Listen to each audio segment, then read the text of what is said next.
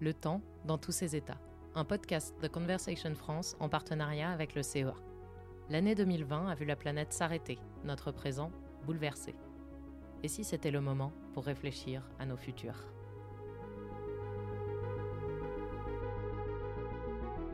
Bienvenue dans ce nouvel épisode de notre podcast Le temps dans tous ses états. J'ai aujourd'hui le plaisir d'accueillir Nathalie Besson. Bonjour. Bonjour Elsa. Vous êtes physicienne des particules au CEA, côté expérimental, et vous avez notamment travaillé au LHC, le fameux grand collisionneur de hadrons du CERN. Nathalie, ces derniers mois, le grand public a été catapulté dans les coulisses de la science. Nous avons soudain découvert qu'on ne pouvait pas faire un vaccin en un jour et qu'il fallait accumuler de longues heures, de longues semaines de travail pour répondre à des questions qui semblent si simples, comme par exemple combien de temps les virus survivent-ils sur les surfaces? Vos travaux portent sur des sujets totalement différents, mais vous partagez avec les biologistes de grands principes et des méthodes de travail. Pouvez-vous d'abord nous expliquer en quelques mots ce qu'est la démarche scientifique? Alors, la démarche scientifique, c'est l'outil dont se sont dotés les scientifiques pour comprendre, on va dire en général, l'univers. Alors l'univers hein, euh, au sens large, hein, c'est-à-dire euh, la bio, l'humain, euh, le vivant, mais aussi les étoiles et les particules élémentaires. Enfin, j'y vais à toutes les échelles. Et cette démarche scientifique, euh, ça consiste à... A toujours les mêmes ingrédients. Ça consiste à se poser une question. J'ai une petite citation d'Asimov. Alors, je vais la paraphraser parce que je ne la connais pas par cœur. Mais, mais Isaac Asimov, qui était un écrivain de science-fiction magnifique, mais qui était aussi un, chercheur, disait que la phrase la plus chouette à entendre en science, c'est pas Eureka, j'ai trouvé, c'est hum, mais c'est bizarre ce truc. Parce que c'était ça qui allait triguer les plus grandes découvertes. Eh bien, exactement, ça commence comme ça. La démarche scientifique, c'est se poser une question, émettre des hypothèses, et ensuite tester ces hypothèses avec l'expérimentation. Et ça, c'est essentiellement en place depuis le XVIIe siècle. Donc, on a besoin de, théories, d'hypothèses, et puis de moyens expérimentaux pour les tester, et ça nous permet de raffiner nos théories, de les construire, de construire des modèles. Imaginez que je veuille tout comprendre du système solaire, d'accord? Alors je vais construire un... bon, le mieux, ce serait de prendre une super fusée géniale, euh, et puis que j'aille faire des prélèvements partout, que je fasse des tas de mesures de distance, etc. Vu la taille du système solaire, je suis mal partie, c'est pas possible technologiquement. Donc je vais faire une maquette. Il y en a de, magnifiques euh, au musée des arts et métiers. J'ai découvert du coup en y allant que ça s'appelait un planétaire. Donc voilà, vocabulaire. Et on fait cette maquette, on y met dedans tout ce qu'on a observé. Ça doit à minima rendre compte de tout ce qu'on a observé. Et puis on nourrit cette maquette, ce modèle, avec les lois qu'on connaît. Et là, ça va être Kepler, enfin la gravitation. Et puis avec cette maquette, on peut faire des prédictions.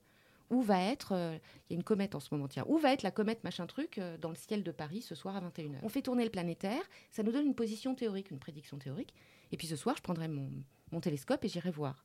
Et puis je comparerai si j'ai bon, ah bah mon modèle reflète en quelque sorte une certaine réalité de, ce que je cherche à. Donc j'ai compris quelque chose de ce que je cherche à illustrer. Si j'ai tort, c'est aussi très instructif. Il faut que je remette mon modèle, euh, que, que, je le peaufine. Et alors, ça marche dans les deux sens, c'est-à-dire, imaginons que euh, bah, avant Galilée, par exemple, on n'avait pas vu les lunes de Jupiter, qu'on appelle les satellites galiléens.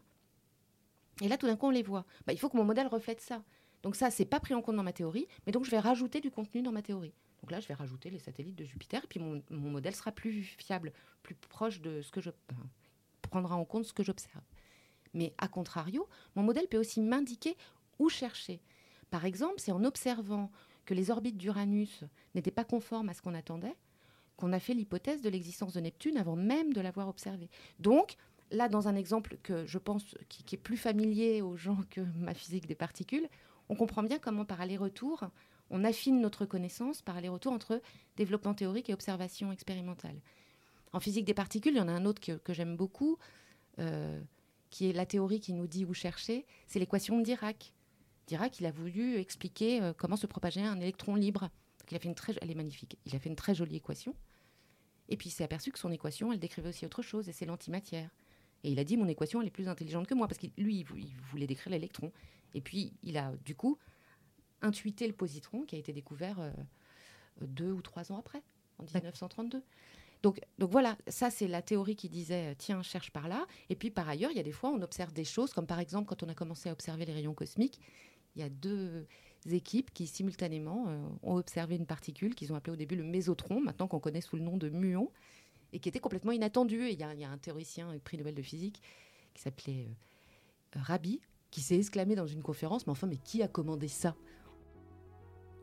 Une chose fondamentale que vous, physicienne des particules, partagez avec les biologistes, c'est l'outil statistique.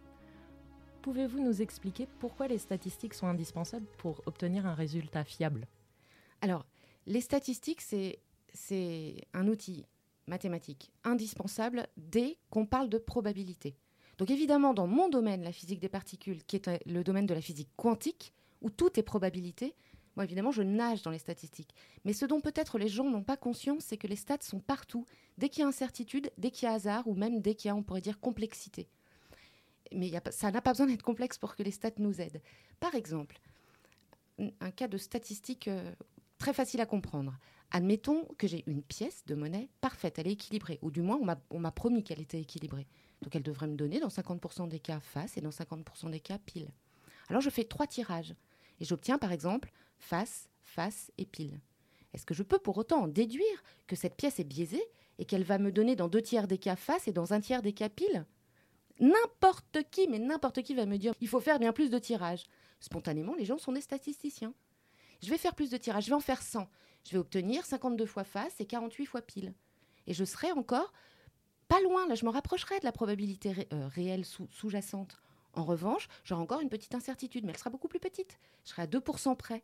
Et puis si je fais 1000 tirages, je vais peut-être avoir 1009 euh, et, 991. Euh, et à chaque fois, comme ça, j'affinerai mon résultat. Et on comprend bien avec cet exemple très bête que si on veut connaître la probabilité sous-jacente, c'est-à-dire quelle probabilité a un vaccin de durer, un vaccin euh, ou un virus de rester une minute sur une surface, ben, j'ai besoin de faire énormément, énormément d'essais. Du coup, il faut prendre le temps de faire beaucoup d'essais avant de pouvoir parler de la probabilité sous-jacente. Quand on est chercheur de nos jours, on se retrouve confronté à différents types de temporalités. On pourrait presque dire que les temporalités en collision, c'est la vie quotidienne des chercheurs. Est-ce que vous pouvez nous donner des exemples des échelles de temps avec lesquelles vous jonglez? Alors oui, c'est très particulier parce que, euh, en règle générale, on, s'adresse beaucoup aux étudiants, n'est-ce pas? Les étudiants sont fascinés par la recherche fondamentale qu'on fait euh, dans, nos laboratoires et, euh, ils ne se rendent pas compte du tout des échelles. Alors je vais vous donner un exemple, hein, le LHC et les, et les, expériences qui sont installées sur l'anneau de collision, c'est 30 ans de développement jusqu'à la construction et puis ensuite c'est 30 ans d'exploitation des données. Et la construction a duré combien de temps? Alors, dans les 30 ans, euh, je oh là là, je vais peut-être dire des bêtises, mettons moite-moite, euh, moite de développement et moitié euh, à la louche. Enfin, là, je fais de la grosse louche. Hein. Donc, c'est un projet à 60 ans. Voilà, c'est ça. Et encore, après, par exemple, le LHC, il pourrait très bien être utilisé comme, je ne sais pas, on peut imaginer qu'il serait utilisé comme injecteur si jamais on construit le futur anneau monstrueux de 100 km de circonférence. Donc, il va, il va continuer à vivre. Après, on va peut-être lui changer ses aimants, il sera peut-être plus tout à fait pareil, mais, mais en tout cas, telle qu'elle est, avec des, avec des améliorations, pardon, régulière. Le LHC, oui, on va dire, c'est 60 ans. Et donc, 60 ans, ça veut dire que une carrière de chercheur, et pourtant, attention, on a de la longévité et puis on s'accroche, mais une carrière de chercheur, ben, ça, ça couvrira jamais la totalité. Donc, il faut, dans, dans, en tout cas dans le domaine des très hautes énergies, il faut oublier de penser pouvoir être à, la fois à l'origine du projet et, en voir euh, le bout du bout. Après, pour les recherches, par exemple, le boson de Higgs, on a mis euh, deux ans l'analyse, finalement, a été assez rapide. Parce que c'était une découverte qu'on cherchait. Donc, cherchait un excès d'événements par rapport au tout venant.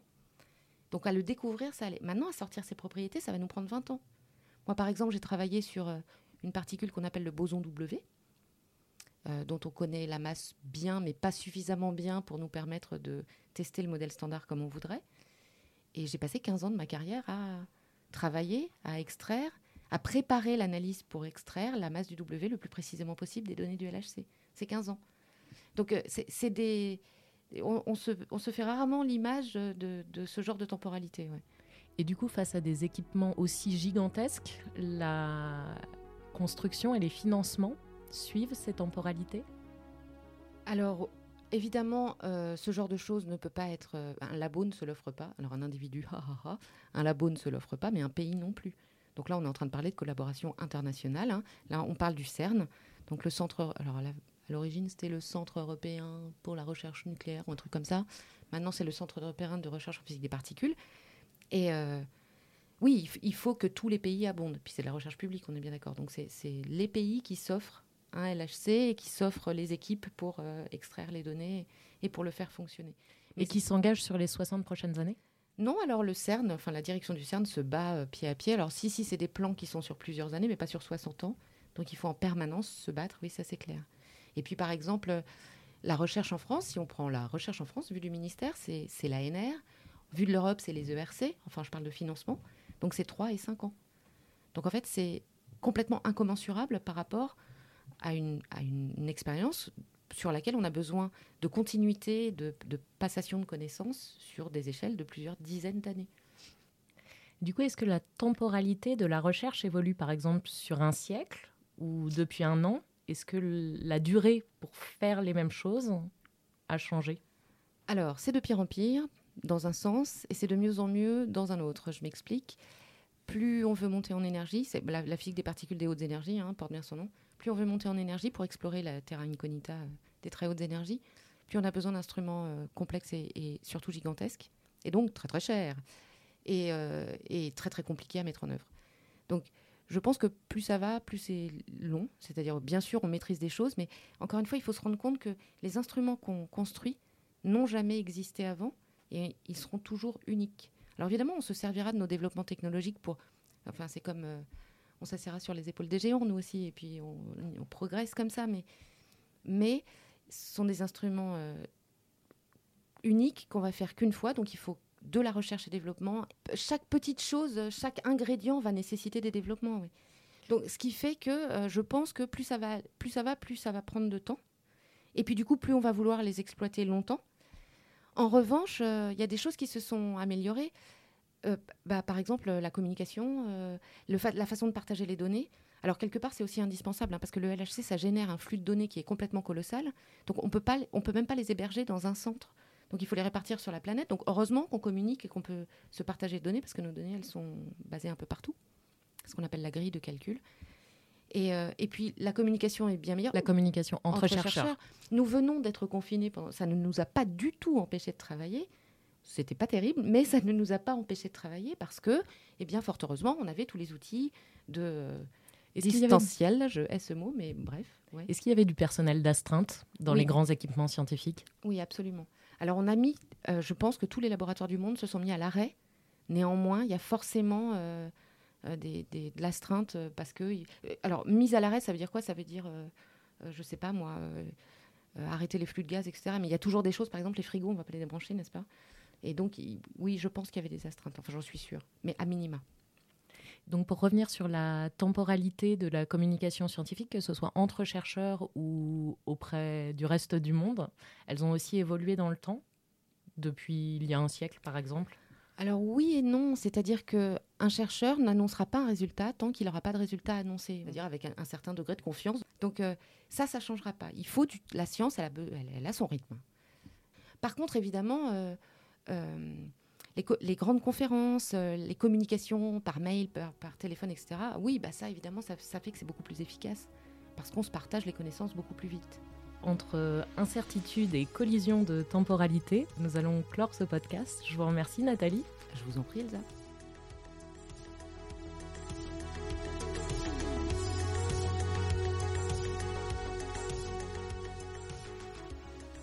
C'était Le Temps dans tous ses états, une série d'entretiens menés par Elsa Couder et Benoît Tonson. Nous vous retrouverons la semaine prochaine pour un nouvel épisode.